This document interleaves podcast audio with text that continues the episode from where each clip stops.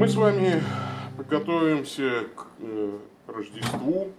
Рождество – это первое пришествие Господа Иисуса Христа. И время Адвента – это также время размышлений о втором пришествии Господа Иисуса Христа.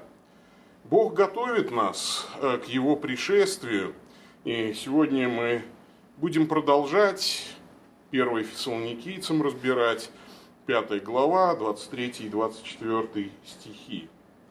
Каждый из нас должен серьезно относиться ко времени. А в Лондоне долгое время успешно занималось бизнесом некое семейство Бельвиль. Занималось оно тем, что продавало время. А продажа времени происходила так. Каждое утро в любую а, погоду Руфь Бельвиль отправлялась Гринвичской обсерватории. Там она сверяла свой хронограф, а потом отправлялась по клиентам и выставляла на их часах точное время. А бизнес по продаже времени перешел к Руф Бельвиль от ее родителей. Ее отец Джон Генри Бельвиль в 1836 году имел около 200 клиентов. И каждое утро он отправлялся к Гринвичской обсерватории, ставил свои часы ровно по гринвичскому времени, после чего опять же отправлялся к клиентам и корректировал время на их часах по своему хронографу. Он продолжал эту работу до своей смерти, ну а потом а, вот его дочь, уже Руф Бельвиль, приняла эстафету семейного бизнеса. А точность передачи времени составляла примерно 10 секунд – ну, а потом в 1926 году бизнес Руфи Бельвиль э, претерпел серьезные такие изменения, потому что BBC стала передавать по радио сигналы точного времени. Но англичане не были бы англичанами, если бы не прославились своей консервативностью. Многие не доверяли радио, а по-прежнему доверяли только вот старой Руфи Бельвиль, которая вплоть до 1940 года обходила своих старых клиентов. А, и только потом уже из-за старости свой бизнес э, решилась продать. Ну, вообще закрыть. А, и вот приверженность к точности, приверженность к точному времени достойна всяческой похвалы.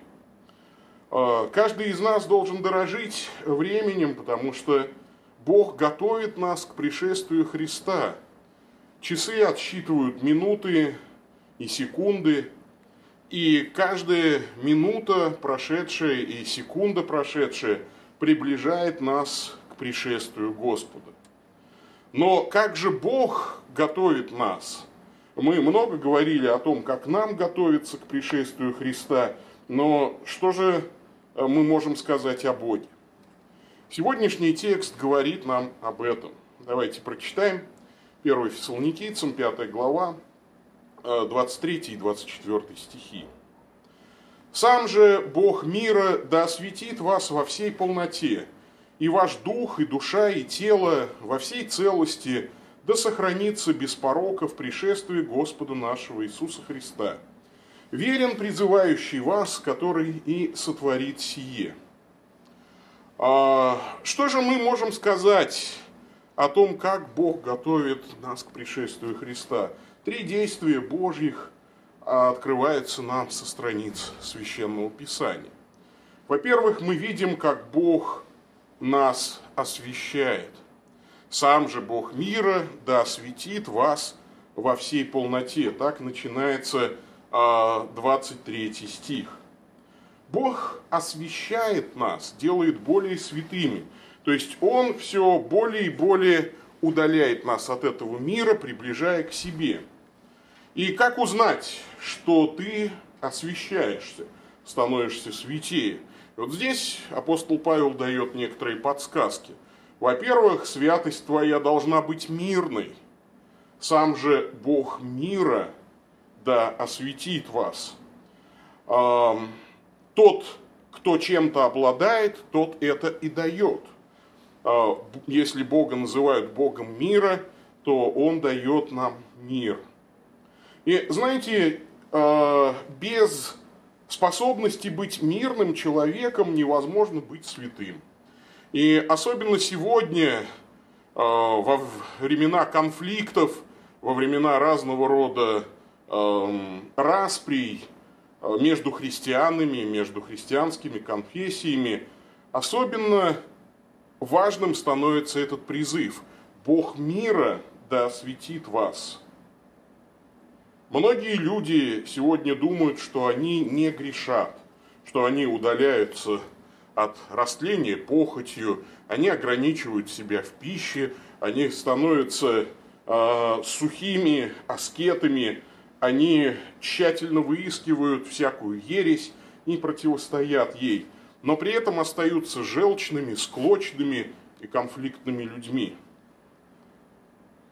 Они могут иметь образ святости, но святой не может быть палач, святым не может быть склочник, святым не может быть скандалист. Рассказывают, что Моника, мать блаженного Августина, а, была привержена делу миротворца, миротворчества. И когда она слышала, что женщины там в церкви поссорились, она шла однажды, ну, сначала к одной из этих женщин, рассказывала ей все хорошее, что знала о другой. Затем шла к другой и говорила ей все хорошее, что знала о первой. Такая антисплетня, если можно так выразиться. А вот святая Моника прославилась вот этой миротворческой миссии среди сестер. Она не думала о том, что ну, какие-то большие масштабы должно приобретать миротворчество, а вот конкретно в общине. Я э, знаю, что вот дети часто так мирят родителей. Подходят и рассказывают все хорошее папе, о маме. А, значит, о маме все хорошее говорят, там о папе и так далее. И вот Действительно, Христос говорит, блаженны миротворцы. С другой стороны, святость должна быть полной. Бог не только Бог мира, но Он освещает нас во всей полноте, чтобы нигде в нас не оставалось никакой скверны, никакого порока, чтобы мы были святы и непорочны во всем, как пишет апостол Павел – послании к Ефесянам, очищены от всякой скверной плоти и духа. А, Аллателес по-гречески здесь а, говорит нам апостол, грех и страсти проникли во все части человеческого естества, сплелись с нашими внутренними э, вот этими частями, и освящение желает апостол человеку во всех частях, чтобы благодать Божия, провождаемая будучи силе, всюду нашими тоже усилиями, преисполнила собой и от всего э, греховного нас отделила. Чтобы все члены наши, которые были рабами греха, были рабами нечистоте и беззаконию, э, стали рабами праведности, как говорит апостол Павел в послании к римлянам – 6 главе 19 стих. То есть не должно быть таких областей нашей жизни, в которых мы не должны освещаться. То есть э, глупо представить себе христианина, который говорит, ну, знаете, я вот сегодня решил быть святым в финансовых отношениях. Э, вот в финансовых отношениях я теперь вообще святой, непорочный, а в области супружеской верности я, знаете ли, еще немножечко погрешу. Ну или там в области, э, я не знаю, гнева. Э, вот. Э, это, знаете, такое богопротивное дело. Иногда стремление к святости может быть богопротивным делом, если освящение не ведется по всем фронтам когда человек говорит, ну, я сначала вот этот грех поборю, а на те грехи я там как-то махну пока рукой, оставлю их на потом. Нет. Апостол Павел говорит, что мы должны освещаться во всей полноте. Сразу по всем фронтам вести наступление, вести э, работу, вести э, вот этот бой. Бог нас освещает, готовя нас к пришествию Христову. Второе действие Божье, по подготовке нас к пришествию заключается в том, что Бог нас хранит. И ваш дух, и душа, и тело во всей целости да сохранится без порока в пришествии Господа нашего Иисуса Христа. Обратите внимание, что Бог хранит всего человека, дух, душу и тело в целости, а не по отдельности, как любят э, подчеркивать ну, такие э, сторонники излишнего такого деления или препарирования человеческой природы. Да, действительно, в Библии есть намеки на многосоставность человеческой природы, но этих составных частей гораздо больше, чем дух, душа и тело. Писание говорит и о совести нашей, и о сердце нашем, и так далее. И часто э, эти составные части взаимозаменяются, взаимодополняются, и таким образом э, между ними, хотя и существуют различия функциональные часто, но не онтологические. Что можно сказать о теле? Это греческое слово «сома». Пожалуй, это слово обозначает человека в его индивидуальной телесности. Тело в целом – это орудие жизни, инструмент живого человека. А, ну, иногда и мертвого, кстати, тоже, или воскресшего. Иногда это слово обозначает просто всего человека, как такая синегдаха. При этом тело это не сам человек, потому что он не может существовать без тела. Тело это инструмент, при помощи которого человек взаимодействует с тварным миром. Иногда тело ломается. Иногда ломаются очень важные органы тела, например, такие как мозг. Но человек от этого не перестает быть человеком. Вот э, некоторые люди, я знаю, в некоторых церквах, например, не, не крестят душевно больных людей или ну, не крестят детей там, да, потому что у них мозг, видите ли, недостаточно, у детей мозг еще недостаточно развит, ну, дети действительно развиваются, а у душевно больных он поврежден. Ну, там либо серотониновый баланс нарушен, либо еще что-то. И учащие так не понимают, что тело это всего лишь инструмент, что человек на самом деле а, он больше, чем тело. И а, поэтому мы не можем просто, а, там, основываясь на интеллектуальных способностях, выносить верное суждение о вере человека или о его взаимоотношениях с Богом. Я верю, что и у детей – и у людей, у которых сломался мозг, может быть, от старости или в результате травмы, или в результате болезни, а, они тоже имеют на своем уровне общение с Богом. И Писание говорит нам об этом. Мы знаем, что Иоанн Креститель, которого мы вспоминали сегодня, он взыграл радостно, когда еще в чреве был своей матери Елисаветы, а, с пророками Господь вступил в общение и избрал их к служению от утробы матери. И Давид писал, ты вложил в меня упование у груди матери моей. Хотя тело их еще было несовершенно, тело их еще развивалось, зародыш, да, собственно говоря, там много еще есть куда развиваться зародышу в утробе, матери. Но уже в утробе матери Господь вступает в общение с человеком. И что важно понимать, что тело наше не является источником греха, как некоторые думают. Да, иногда апостол Павел использует и другое слово сар, э, саркс, ну, плоть, которое чаще всего переводят. Саркс – это ну, такое греховное начало в нас. Э, но на самом деле тело не является греховным. Это нейтральное орудие – и э, нет никакой антагонистической такой дихотомии в человеке, что дух, вот он святой от Бога, а тело, оно грешное, оно от плоти, от земли, от материи. Да, тело наше порабощено греху в результате грехопадения, но само по себе оно нейтрально. Сегодня через тело к нам приходят искусительные импульсы, сатана искушает нас, плоть наша, как греховная наша натура искушает нас, мир нас искушает – но Господь хранит наше тело. И тела наши хранит, и освещает, и хранит наши тела от бед. Я часто думаю, вот когда случается с человеком что-то плохое, ну, например, он падает и там ломает ногу. И ну, у меня однажды такое случилось, я упал и вот, поломал ногу. И я потом вот... Самое удивительное, что ты лежишь, нога у тебя в гипсе, и ты себя ругаешь, потому что ну вот зачем пошел там? Можно же пошел по плохой дороге, там ямы, там темно, там ты вот споткнулся и упал. Пошел бы чуть дальше, но по хорошей, по асфальту дороге, и вот все было бы хорошо. Но в тот же момент я понимаю, что на самом деле не без воли Божией происходит все, что есть в нашей жизни.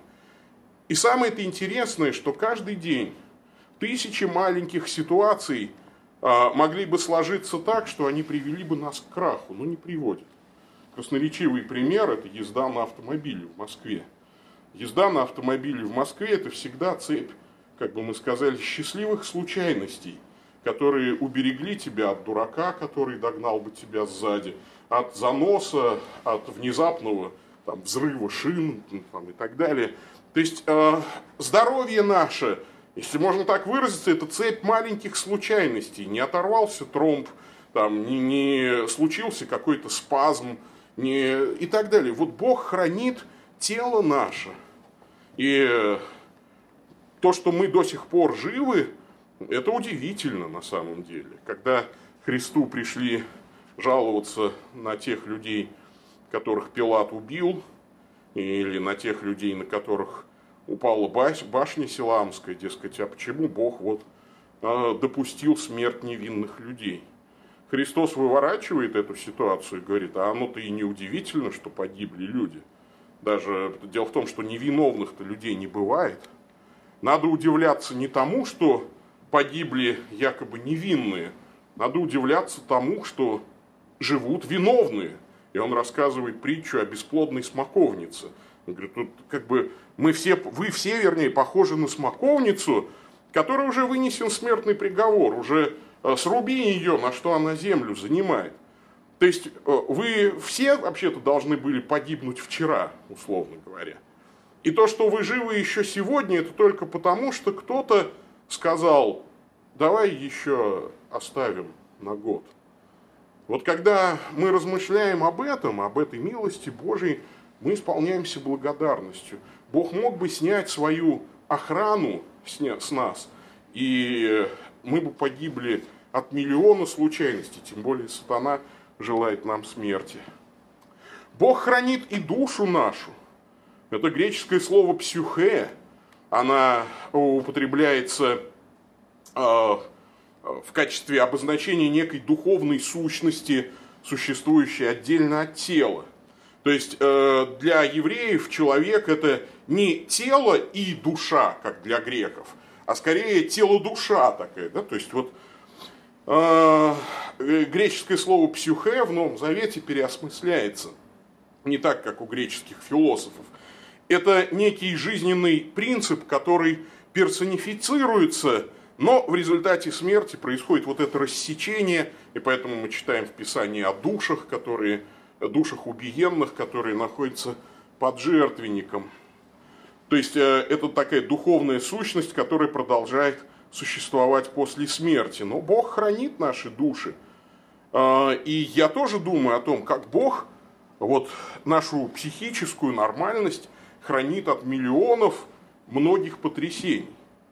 Потому что можно сойти с ума иногда от каких-то мелочей, а христиане вот э, спокойно смотрят на опасности, да и не христиан тоже Бог хранит иногда. Ну, то есть, и вот здесь мы должны понимать, что Бог хранит и души наши.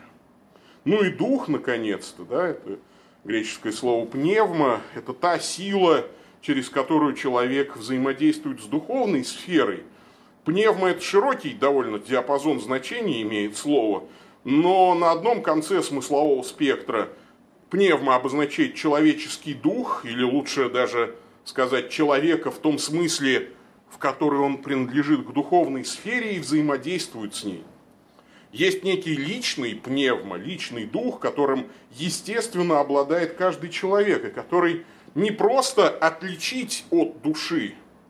В случае с пневмо в мышлении апостола Павла преобладает представление о божественной силе, исходящей от Бога и действующей в верующем.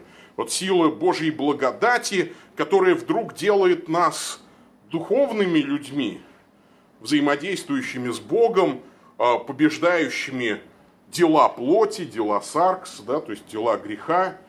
Если смотреть поверхностно, то саркс, плоть и дух, пневма, часто противопоставляются в Писании.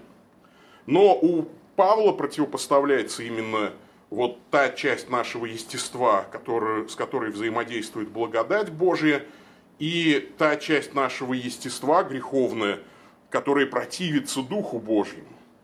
И этот контраст, как я уже подчеркивал, не между телом и духом, а между грехом в нас и святостью Божьей благодати, святостью Духа Святого. А, Бог хранит наш дух также от ереси и опасностей. В первом послании Иоанна апостол пишет, «Я написал вам об обольщающих вас. Впрочем, помазание – которые вы получили от Него, в вас пребывает, и вы не имеете нужды, чтобы кто учил вас, но как самое сие помазание учит вас всему, и оно истинно и не ложно, то чему оно научило вас, в том пребывайте. Вот Дух Святой помазывает нас, когда мы становимся христианами, и это помазание хранит нас от лжеучителей, от обольщающих нас. Поэтому э, христианину для того, чтобы быть в истине – не обязательно, чтобы кто-либо учил его о всяких э, лжеучениях. То есть вы не обязаны быть экспертами в разных ересях, в сравнительном богословии для того, чтобы дойти до Царства Божьего. Вы обязаны слушать только Духа Святого, который учит вас истине. А там разбираться в тонкостях лжеучений мирянам вовсе не обязательно. Это полезно служителям, это полезно многим христианам для апологетических упражнений, но в принципе не важно, потому что Бог хранит дух наш. Обратите внимание еще раз, что Он хранит человека в целости. Дух, душа и тело во всей целости да сохранится без порока.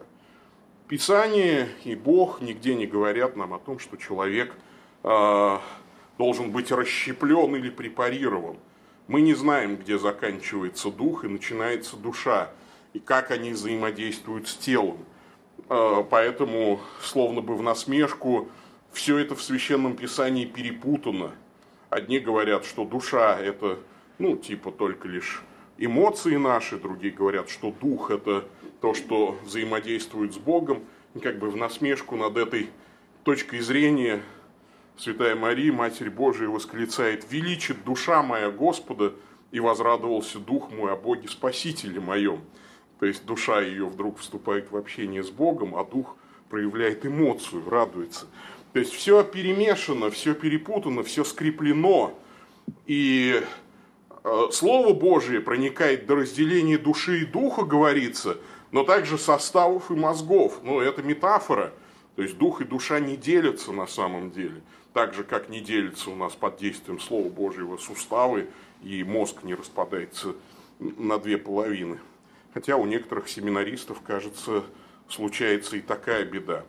А, ну, это шутка, да. Но на самом деле все взаимосвязано, все сохранится в целости. Бог – гарант нашего воскресения. Смерть временно рассекает наше единство. Тело отправляется в могилу, как говорит премудрый экклесиаст, а дух возвращается к Богу, который дал его.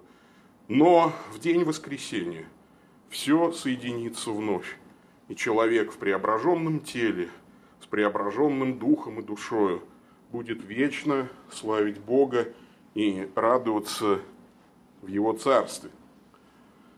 Бог хранит нас, готовя нас к пришествию. Ну и, наконец, третье э, действие Божие, готовящее нас к Его пришествию – Бог нас призывает. Верен призывающий вас, 24 стих, который сотворит сие. И я думаю, что на пути, на твердом э, вот этом пути истины, на трудном пути истины, истины очень важно, чтобы кто-то тебя постоянно звал, подбадривал, махал рукой и подталкивал в спину. Иногда на меня нападает такой ступор. Я читал, что он на многих людей нападает. Ну вот, э, особенно, когда ты очень устал, а тебе что-то нужно сделать, и ты никак не можешь заставить себя. Сидишь и тупишь в гаджет какой-нибудь, да, там. Уже давно пора надеть носки, уже давно пора выйти на улицу, уже давно пора пойти а ты сидишь, тупишь и не можешь себя заставить. Играешь в какой-нибудь сапер, да, там вот, значит, или листаешь фейсбучную ленту. И все внутри тебя противится этому. И как важно, чтобы кто-нибудь, хороший друг какой-нибудь подошел к тебе, э, дал тебе подзатыльник и сказал, вставай, ленивый человек такой, да, то есть и доколе ты ленивец будешь спать, доколе не пробудешься от э, сна своего. Э, я помню, э, как вот в библейской школе я еще учился, один ревностный брат э, развесил плакаты с цитатами из книги «Притч» над нашими кроватями. Мы тоже любили поспать, будучи семинаристами. А надо было утром вставать на молитву, очень тяжело это все. Помню, над моей кроватью висел стих – дверь ворочается на крючьях своих, а ленивец на постели своей. И, конечно, я был этому брату вроде бы сначала не очень благодарен, а потом как-то понял, что молодец он. Хорошо, когда тебя кто-то зовет, кто-то пинает, кто-то подбадривает, кто-то дает тебе святого такого пинка. И вот здесь апостол Павел говорит, что таким в пределе вот таким пинателем, напоминателем, призывателем нас к свету э, вот, является Бог. Бог нас призывает, верен призывающий вас. И поэтому каждый из нас может и не надеяться даже на свои собственные усилия и труды, потому что они не доведут нас до цели, если не возьмет над нами покровительство и попечение сам Бог. Но мы можем быть уверены, что когда мы со своей стороны все-таки реагируем на Божьи толчки, то и сам Бог не оставит нас и придет к нам на помощь и своим содействием увенчает успехом труды наши. А, верен призывающий вас, который и сотворит сие. То есть, э, как бы Бог говорит, чтобы мы, ну, сработничали Богу, сотворившему сие, потому что, конечно, нельзя э, поднять с постели того, кто привязал себя к постели скотчем и всячески не желает и не реагирует на э, призывы. Но здесь апостол Павел говорит, что если уж он призвал, то точно не бросит. Он призвал вас в царство свое, куда ничто не войдет нечистое, но призвавший для царства очистит нас для вступления в него. И в послании к филиппийцам Павел говорит, что начавший в нас доброе дело сам совершит его. Если он призвал нас к спасению, то верно спасет, потому что желает нашего спасения. А, и кто бы вообще мог прийти к Богу, при, при, приступить к святому, принести перед Ним обеты, служить Ему – если бы не сходила в сердце наша уверенность, что Бог не хочет смерти грешника и никогда не оставит нас такими, какие мы есть в своем естественном грех, греховном состоянии, но приведет нас к желаемому концу.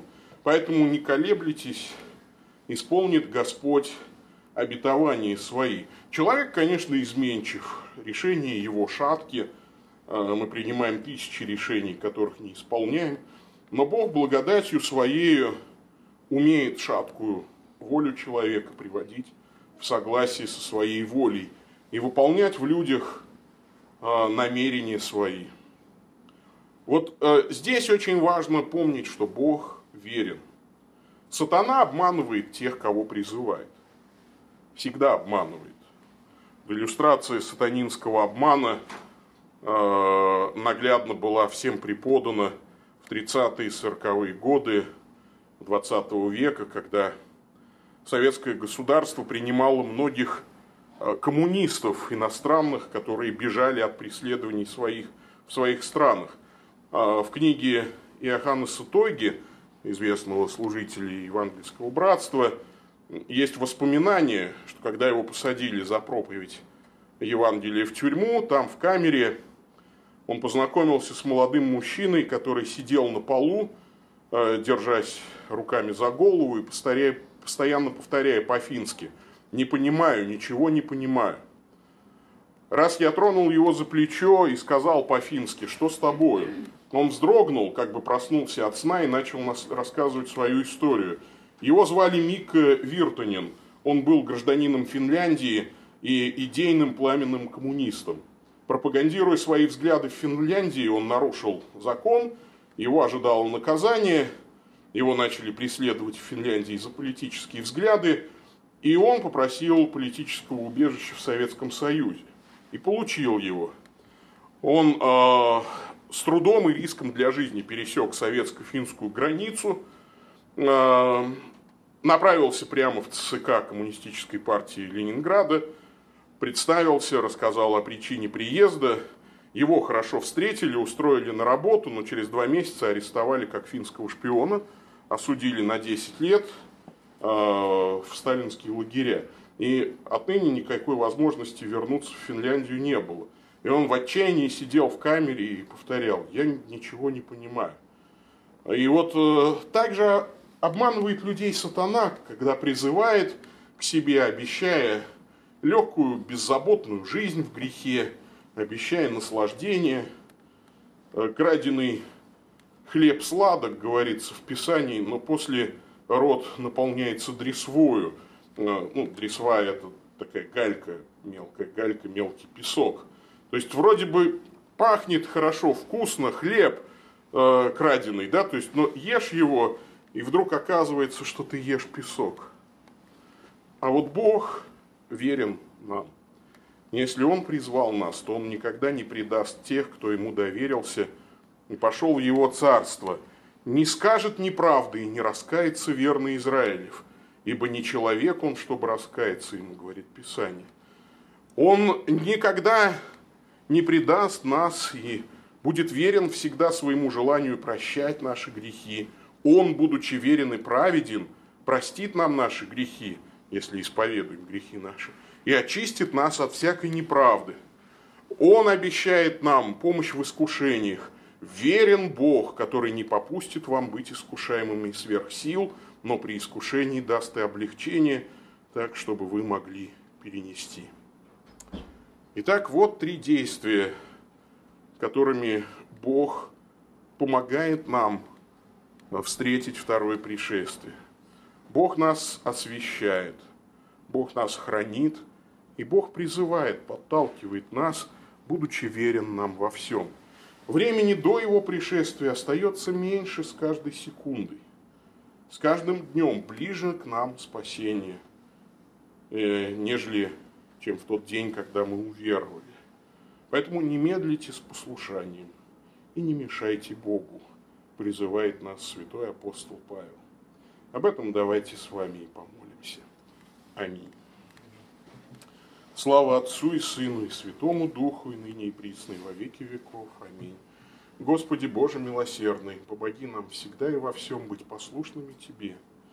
И когда мы размышляем о пришествии, Дай нам помнить, что Ты соделываешь нас святыми, будучи Богом мира, научи так освещаться, чтобы и святость наша была мирной, и чтобы она была полной, чтобы заполнила все отрасли нашей жизни, все закоулки наших сердец. Господи, слава Тебе за то, что Ты хранишь нас, хранишь наше тело, нашу душу, наш дух во всей целости. И даже смерть, рассекающую нас, ты однажды победишь и преобразишь нас своим воскресением. Мы благодарим Тебя за то, что Ты верен своему призыву и постоянно зовешь нас, подталкиваешь, каким-то образом вдохновляешь нас, чтобы идти по этому пути. Пусть имя Твое святое помогает всегда нам, научает нас а, подражать Тебе в Твоей святости. Слава Тебе, Бог наш! Молим Тебя через Господа нашего Иисуса Христа, Твоего Сына, который с Тобой живет и царствует в единстве Святого Духа, Бог во веки веков. Аминь.